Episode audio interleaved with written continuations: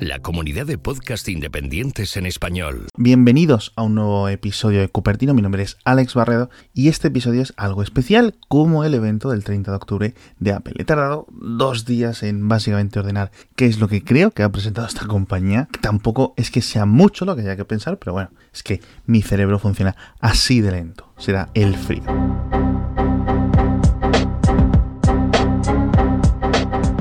Más que contar lo que presentó Apple, que es aburrido y que seguro que muchos ya lo sabéis, al dedillo vamos a repasar una serie de cifras clave, una a una, cifras que representan bien este evento mestizo, por decirlo así, en el que la vieja Apple y la nueva Apple luchan por ver quién es la que tiene el poder, como dos hermanos de diferente padre, de diferente época, realmente los Mac y los iPad pues llevan casi una década ya sin saber un poco qué camino tomar. Tim Cook, consejero delegado de Apple, parecía extremadamente feliz, genuinamente incluso diría, por presentar la esperada renovación de dos puntos que la compañía había ignorado hasta un punto casi criminal, ¿no? Durante los últimos años, Apple nunca, nunca, nunca va a decir, oye, mira, es que este producto lo teníamos que haber actualizado antes, pero bueno, algo es algo. Y sin más, vamos a las cifras. Voy a ir dando una cifra y luego comento un poco su significado o su importancia. Vamos a comenzar hablando del iPad Pro que yo creo que fue el producto más importante presentado por Apple. La primera cifra es cero, el número de veces que Apple mencionó la palabra Intel durante la conferencia, una señal definitiva del divorcio existente obvio entre ambas compañías. Se dedicaron a hablar de chips de octava generación como si fuera algo genérico, ni mencionando ni apareciendo el nombre Intel en las diapositivas que aparecían en la pantalla. 5 son los años que lleva Intel sin cambiar el proceso de arquitectura, el proceso de fabricación realmente, mientras que TSMC permite, por ejemplo, a Apple crear chips a 7 nanómetros y que junto a Samsung se prepara para dar el salto a los 5 nanómetros en 2020, en cuestión de 18 meses, mientras que Intel sigue estancada en los 14 nanómetros. 5590, esta es la cifra la nota que tiene el chip A12X de Apple en mononúcleo, es decir, en single core, en Geekbench, lo cual es un bofetón en la cara a Intel y el último ejemplo de cómo sus procesadores han sido eclipsados por la gama A de Apple, con el iPhone 10S, por ejemplo, siendo tan potente como un MacBook Pro de 13 pulgadas de precio similar, a menos a nivel sintético, y como los nuevos iPad Pro pues están siendo más potentes que la mayoría de ordenadores, incluso MacBook Pro con un Core i7.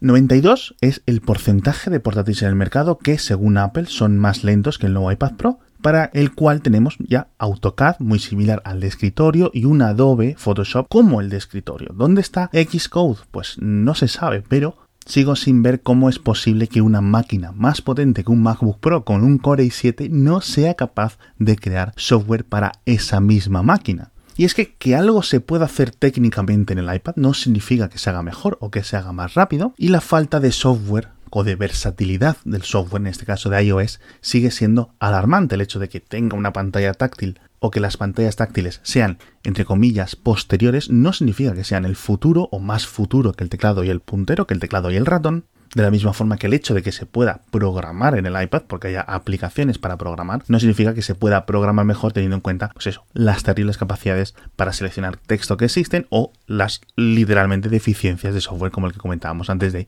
Xcode. Pero bueno, esto es una discusión vieja y que no viene muy bien a cuento. Lo que sí viene a cuento es que nos tenemos que quedar con la idea de que a partir de noviembre de 2018, muchos de los clientes de Apple que necesiten la potencia de macOS, entre comillas, van a estar trabajando con procesadores más lentos, con los de Intel, que es un poco de broma.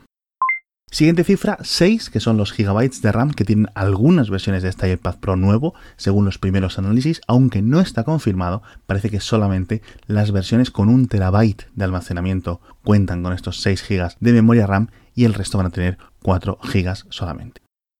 135 es el precio en euros del nuevo Apple Pencil, inaceptablemente alto, teniendo en cuenta que si tienes un Apple Pencil actual no te va a servir en el nuevo iPad Pro, toca pasar por caja y eso pues, pues molesta. Funcionar funciona el Apple Pencil 1, digamos, en el iPad Pro 2, pero al no tener puerto Lightning, pues no vas a tener donde cargarlo rápidamente, con lo cual, bueno, pues es un poco un incordio. 220 es el precio también en euros del nuevo teclado barra funda de Apple para el iPad Pro, que de nuevo me parece inaceptablemente alto y excesivo. Incorpora dos posiciones a diferentes grados de inclinación en vez de una, pero siguen siendo 220 euros por un teclado Bluetooth. En este caso yo creo que lo mejor sería optar por opciones de terceros si quieres un teclado para tu iPad Pro. 11 son las pulgadas del nuevo iPad Pro de menor tamaño que gracias a su marco más reducido aumenta el tamaño de la pantalla manteniendo el tamaño anterior, mientras que el iPad de 12,9 pulgadas eso sí seguirá siendo del mismo tamaño de pantalla reduciendo el del dispositivo. La siguiente cifra es 2, que es el número de productos de Apple que quedan utilizando el puerto Lightning, los iPad no Pro y los iPhone. Los iPad mini ya no los cuento porque llevan tanto tiempo sin actualizar que dudo que estén expuestos en las tiendas de Apple siquiera hoy en día, pero bueno. 100% es la posibilidad de que Apple tenga un iPad Pro funcionando con macOS sobre ARM en sus laboratorios de ingeniería desde hace años, por si hace falta recordarlo. Y por último, 13 es la versión de iOS que podría responder a todas nuestras peticiones, a todas nuestras plegarias y que haga que el iPad Pro deje de tener la misma interfaz, la misma UX en un 99% que un iPhone de 4,7 pulgadas. Está claro que el iPad Pro se merece un mejor software y Apple lleva años negándoselo y esto me pone a mí y a todos en una posición muy, muy, muy incómoda. Pero bueno, cambiemos de tema a los otros dos productos que fueron presentados también porque fue un evento exclusivamente de hardware. Comencemos por el Mac mini, que es el mismo ordenador desde el que trabajo yo día a día. 48 es el número de meses que llevaban sin ser actualizados estos pequeños monstruos. Ya la versión de 2014 llegó con un aumento de precio notable y esta aún más. 899 son los euros que costará la versión de entrada, recordemos que sin teclado ni ratón, y que incorpora un procesador Intel Core i3 muchísimo peor que el A12X que Apple ha puesto en el iPad Pro del mismo precio, y que incluye de regalo pues una batería y una pantalla de altísima resolución y mil historias más. Imaginad poder comprar un iPad Pro, ponerlo en un dock y conectarlo a un monitor externo. Bueno, pues esto sería mil veces mejor de lo que ofrece Apple como Mac mini, pero bueno, pues no se puede y es lo que hay. 9 es el número de puertos que tiene este Mac mini, su punto más fuerte, sin ninguna duda, 4 USB-C, 2 USB-A, un puerto HDMI para salida de vídeo y un puerto de 1 gigabit de Ethernet. Siguiendo con este tema, 120 son los euros que te costará añadir la versión de 10 gigabits del puerto Ethernet de la que presumió Apple durante la presentación. Por defecto va a venir con un controlador de tan solo 1 gigabit, como comentaba antes, aunque bueno, este precio, este aumento, este coste extra de 120 euros está muy cercano relativamente con los precios de mercado de este tipo de controladores. Infinito es la alegría que siento al ver que al menos la RAM parece que va a ser actualizable por los usuarios y que no la han soldado la placa. En el modelo actual, el de 2014, no era posible actualizar la RAM y este giro de 180 grados de Apple es más que bienvenido teniendo en cuenta que Apple quiere cobrar 1.700 euros por actualizar un Mac mini a 64 GB de RAM, que es el nuevo máximo, y que puedes comprar pues, dos placas equivalentes de 32 GB por unos 250 euros cada una en cualquier tienda online, es decir, unos 500 euros en total, que es un ahorro gigante, enorme, vamos, que te da para comprarte otro Mac mini y aún te sobra dinero. Infinito también es la cara de tonto que se me queda después de que Apple nos deje actualizar la RAM, pero elimine el soporte para actualizar el disco SSD de los propios ordenadores, de los propios Mac mini. Solo vas a poder tener el almacenamiento que compres de salida en Apple cuando hagas la configuración y no vas a poder cambiarlo después. A nivel de conclusiones, pues que después de cuatro años esperando esta renovación del Mac Mini me ha parecido agridulce, por decirlo así. Por un lado, es mucho más rápido, por otro lado, es obvio que iba a ser más rápido que algo vetusto, que algo caduco como la versión actual. A nivel personal, el Mac Mini de 2016 fue mi primer Mac y un Mac Mini de 2014 es mi Mac actual. Tiene un especial hueco en mi corazón, por decirlo así, estos dispositivos y aportan un gran valor a mi día a día, pero creo que el precio en esta versión se me hace un poco injustificable. Pero bueno, cambiemos a otro de los grandes olvidados por Apple durante los últimos años, los MacBook Air, de nuevo iniciando con cifras. 42 es el número de meses que llevan los MacBook Air sin actualizarse de forma significativa desde marzo de 2015. Y es que que una empresa deje sin actualizar 4 años su segundo Mac menos vendido, el Mac mini, pues lo puedo llegar a entender. Pero que su ordenador más vendido de lejos se ha ignorado durante 3 años y medio, pues esto no me lo puede explicar nadie realmente.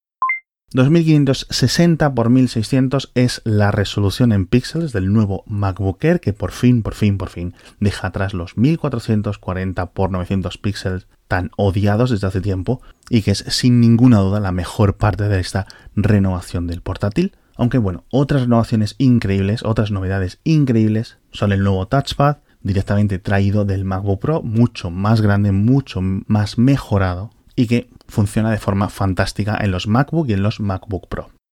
1,24 son los kilogramos que pesa este nuevo MacBook Air, muy superior en peso a un iPad Pro, pero es una cifra excelente para ser un portátil tradicional y es 100 gramos más ligero que el modelo anterior.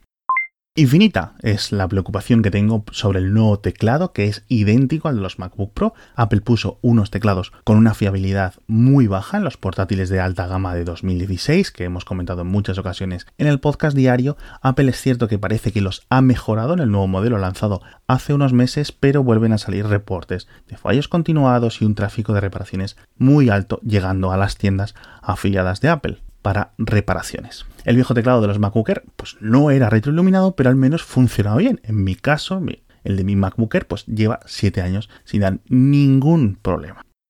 La siguiente cifra es 8210, que es el procesador de Intel que incorpora el modelo de 1350 euros de Apple. El de salida no es un Core i5 realmente, como dice Apple, o mejor dicho, como dice Intel. Hace unos meses que Intel decidió renombrar sus Core M, estos procesadores de bajo consumo y de bajo rendimiento, como Core i5 o Core i3, pero con un identificador Y al final de su número de serie, como por ejemplo en este caso el Core i5 8210Y, que es el que tiene este MacBook repito, de 1.350 euros. Cuenta con tan solo dos núcleos y está directamente traído de los MacBook, entre comillas, sin apellido, que no sé si van a desaparecer o se van a quedar o van a seguir conviviendo con este nuevo MacBook Recordemos que durante todos estos años pensábamos que era el MacBook el que iba a desaparecer, pero bueno, aparentemente, pues no.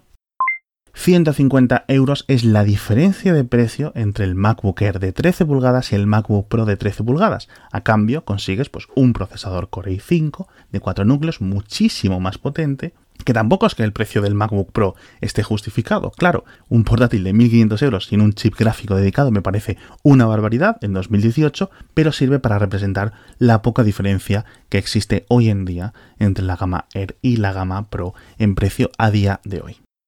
Y es que como os comentaba, mi otro Mac en esta casa es un MacBook Air de 2011, así que esta presentación me ha tocado muy de cerca. Hace dos semanas compré una batería por 90 euros en magnificos.com, la instalé en 3 minutos literalmente y el ordenador está como nuevo. En este sentido, he tenido muy buena suerte con los productos de Apple que he comprado siempre, pero de momento, pues no puedo decir si recomiendo estos productos o no, hasta que no, obviamente, pues no los pruebe, pero de entrada me parecen un poco más caros de lo que me gustaría que fueran. Quien se los pueda permitir, adelante, por supuesto, con todo el entusiasmo, ¿no? Porque seguramente sean fantásticos, pero para el resto de personas, pues nos va a tocar echar cuentas entra todo en una narrativa de subida de precios constantes por parte de Apple en la que todos los productos cada año son más caros que en el anterior y no sé dónde realmente está el límite. Ahora tenemos un iPad Pro que lo puedes configurar hasta 2.500 euros con el teclado y con el pencil, un Mac mini que roza los 5.000 euros cuando lo configuras al máximo y un MacBooker que está a precio de MacBook Pro. Pero bueno, para acabar, conclusiones, comentar que la desaparición del botón de inicio en los iPad Pro y en los iPhone en pos de Face ID es de nuevo pues, indicación de hacia dónde se dirige Apple. Y también comentar pues, que nos quedamos ya sin dispositivos con MagSafe y que el USB-C parece que será el futuro conector de la compañía, por mucho que se empeñen en mencionar la tecnología Thunderbolt en vez del nombre del conector en las presentaciones. ¿Llegará USB-C al iPhone de 2019, al próximo modelo de iPhone? Pues no lo sé, pero yo realmente espero que sí. Y hasta aquí el episodio de esta semana, especial dedicado a la presentación de Apple. Vamos a volver con la programación habitual en cuestión de días, comentando las noticias de la semana, la presentación también de resultados financieros de la compañía y además tengo que contaros mis impresiones del HomePod y del iPhone 10R, dos productos que me han gustado mucho, mucho para mi sorpresa. Nos vemos en el próximo episodio de Cupertino. Mi nombre es Alex Barredo. Quiero dar las gracias a todos por acompañarme en este programa. Ya sabéis que intento hacer un podcast de Apple diferente, alejado de forofismos y centrándome en los intereses de vosotros, de los consumidores, de los clientes de Apple. Y recordad que podéis dejar un comentario con vuestra opinión, poner estrellitas o compartirlo con vuestros amigos. Y ahora sí, hasta la próxima.